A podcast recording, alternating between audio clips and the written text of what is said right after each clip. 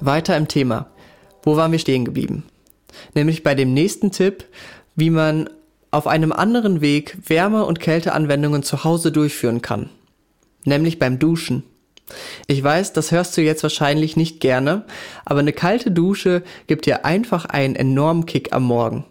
Mal abgesehen von den genauen Vorgängen in deinem Körper, die zum Beispiel durch die Durchblutung passieren, denke ich, würde das vielen weiterhelfen, auch ihre Schmerzen im größeren Kontext damit anzugehen. Nicht, weil in dem Moment die Schmerzen weniger werden. Und ich denke, dass es in vielen Fällen so sein wird, weil die Gefühlswahrnehmung natürlich überlagert werden durch den starken Reiz der Kälte. Nein, ich denke auch, dass man dadurch ein wenig aus dem Trott des Alltags herauskommt und mit einer anderen Energie in den Tag startet. Ich habe das so gerne. Also gerade jetzt im Winter mache ich es natürlich eher selten, aber ich weiß nicht, ob du das kennst. Wenn man das warme Wasser anmacht und schon einen leichten Kreislauf kriegt oder es einfach zu gemütlich wird in der Dusche. Mir tut es dann sehr gut, in den letzten Minuten nochmal richtig kalt zu duschen. Ich denke, das ist eine Entscheidung, die man jeden Tag fällen kann. Also die Entscheidung für die Wärme, die Entspannung am Morgen oder eben für die Kälte und die Energie am Morgen. Und mir ist es definitiv im letzten Sommer auch eine mentale Herausforderung gewesen, es mal über ein paar Monate durchzuziehen, einen Teil vom Duschen jeden Tag kalt zu duschen. Aber im Nachhinein war ich definitiv immer dankbar, dass ich es gemacht habe. Es bringt einem echt einen Kick für den Tag. Wenn du da eine genaue Vorangehensweise suchst, kannst du da definitiv mal googeln. Da gibt's super viele Herangehensweisen, aber gerade auch die Kneipgüsse sind ziemlich bekannt. Versuche einfach wirklich an den Füßen und an den Händen anzufangen und dich dann zum Oberkörper, deinem Gesicht, Kopf und vor allem Richtung Herz halt vorzuarbeiten. Vielleicht googelst du ja auch nochmal die Kneipgüsse, wenn dich das weiter interessiert. Gerade dann, wenn man die thermischen Reize am ganzen Körper anwendet, macht die Anwendung auch etwas mit dem ganzen Körper. Aber wie kommt das? Wenn man dem Körper Kälte aussetzt. Was ist dann sinnvoll, was er dann tut? Also was er auch tut. Was macht er dann? Er möchte den Körper ja vom Erfrieren schützen. Aber gerade natürlich möchte er die wichtigsten Organe vor dem Erfrieren schützen. Natürlich die Lunge, das Herz und die Innereien. Und natürlich auch das Gehirn. Und diese wichtigen Organe, die befinden sich natürlich alle in der Mitte. Also er möchte die Mitte schützen. Bedeutet, der Körper sammelt die Wärme in der Mitte des Körpers. Und das kann er hauptsächlich über die Durchblutung steuern. Er bringt also viel Blut in die Mitte des Körpers. Wenn man wiederum viel Wärme ausgesetzt ist, versucht der Körper die Wärme nach außen über die großen Kontaktflächen mit der Umwelt abzugeben. Die Organe sollen natürlich ihre Körpereigentemperatur aufrechterhalten. Nur so können die normalen Abläufe im Körper vonstatten gehen. Also bedeutet hier wieder, der Körper bringt wieder das Blut nach außen, er gibt über das große Organ der Haut die Wärme ab. Also bedeutet, wenn man eine Anwendung von kalt zu warm macht oder von warm zu kalt, bewegt sich die Wärme mit dem Blut also nach außen, nach innen, nach außen, nach innen. Der Körper versucht ja immer, die Temperatur im Körper gleich zu halten und die wichtigsten Organe zu schützen. Und deshalb passiert dann natürlich schon mal extrem viel mit der Durchblutung, wenn du mal kalt duscht. Deshalb trinke ich auch jeden Morgen mein Wasser übrigens gerne lauwarm. Also A gebe ich dir eh den Tipp, morgens mindestens ein, am besten zwei volle Gläser Wasser zu trinken, weil man ja in der Nacht über einen Liter Wasser ausschwitzt. Aber B finde ich es eben ratsam, auch lauwarmes Wasser zu trinken. Denn dein Körper muss das kalte Wasser erst einmal erwärmen und verliert dadurch in den kostbaren Morgenstunden an Energie. Okay, vielleicht eine nicht signifikante Menge Energie, ich weiß es ehrlich gesagt nicht, aber das ist so ein kleiner Tipp von mir. Wenn du dein Wasser gerne kalt trinkst, weil es dich dann wach macht, trink es natürlich gerne auch so. Zum Schluss möchte ich natürlich mit dir auf das Thema Bewegung kommen. Gerade bei länger anhaltenden Schmerzen ist es wichtig zu wissen, dass die Effekte von Wärme und Kälte meist kurz anhalten. Jeden Tag angewendet haben sie natürlich aufgrund der Quantität auch so ihren Einfluss. Die Therapien sind gut, keine Frage.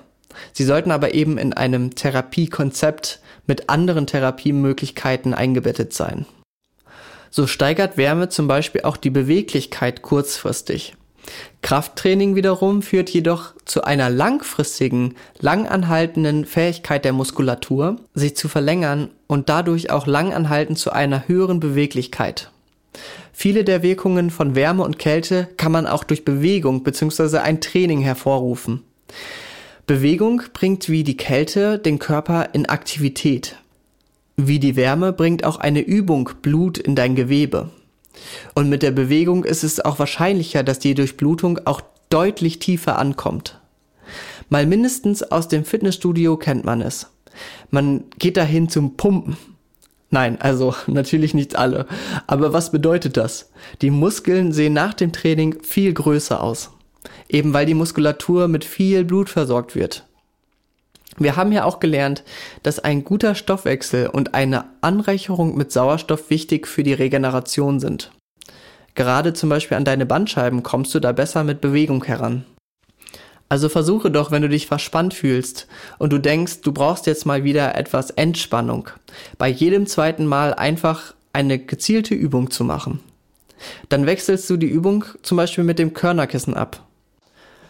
Wenn du Nackenschmerzen hast, dann legst du dir einmal das Körnerkissen schön warm auf deinen Nacken, versuchst ihn zu entspannen, leicht zu bewegen. Und beim nächsten Mal nimmst du dir eben Gewichte oder Wasserflaschen und machst die Military Press, also hebst die Wasserflaschen einfach nur von vor deinen Schultern über den Kopf. Keine Ahnung, dreimal 15 Mal, darüber unterhalten wir uns nochmal, aber halt eben so, dass es ein bisschen anstrengend ist und dann hebst du die Wasserflaschen nochmal seitlich an, also von deinen Hüften aus seitlich neben den Körper 90 Grad anheben. Zusammen mit der Bewegung hast du also einen größeren Effekt und schöner noch einen langfristigeren Effekt auf deinen Körper.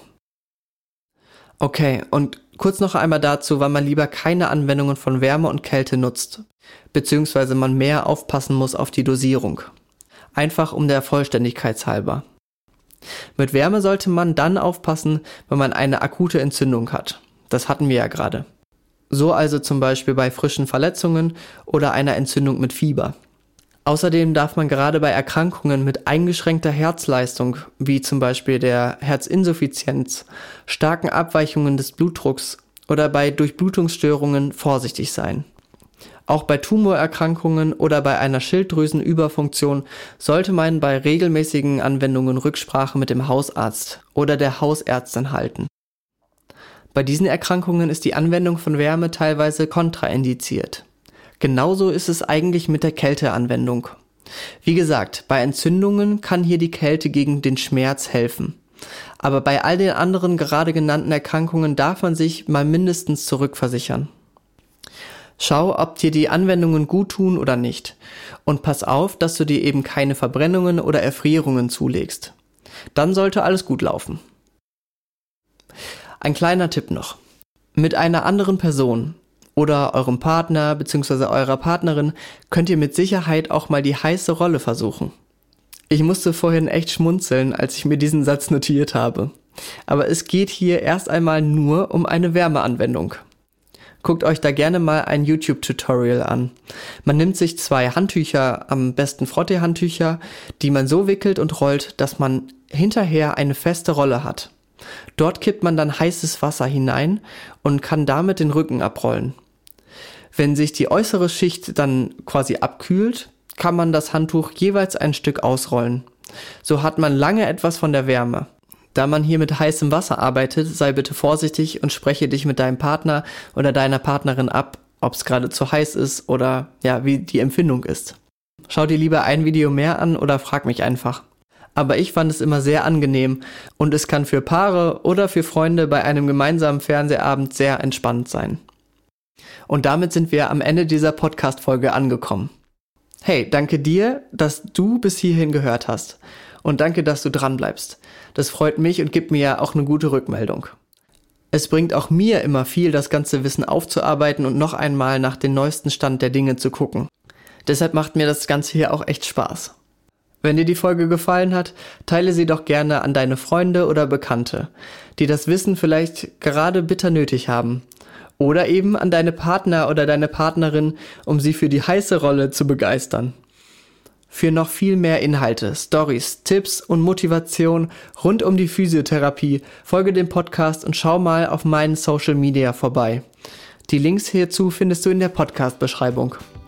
War das wieder schön? Wir hören uns beim nächsten Mal. Ich hoffe, du hattest Spaß mit dieser Folge. Hab eine schöne Woche. Dein Jonas.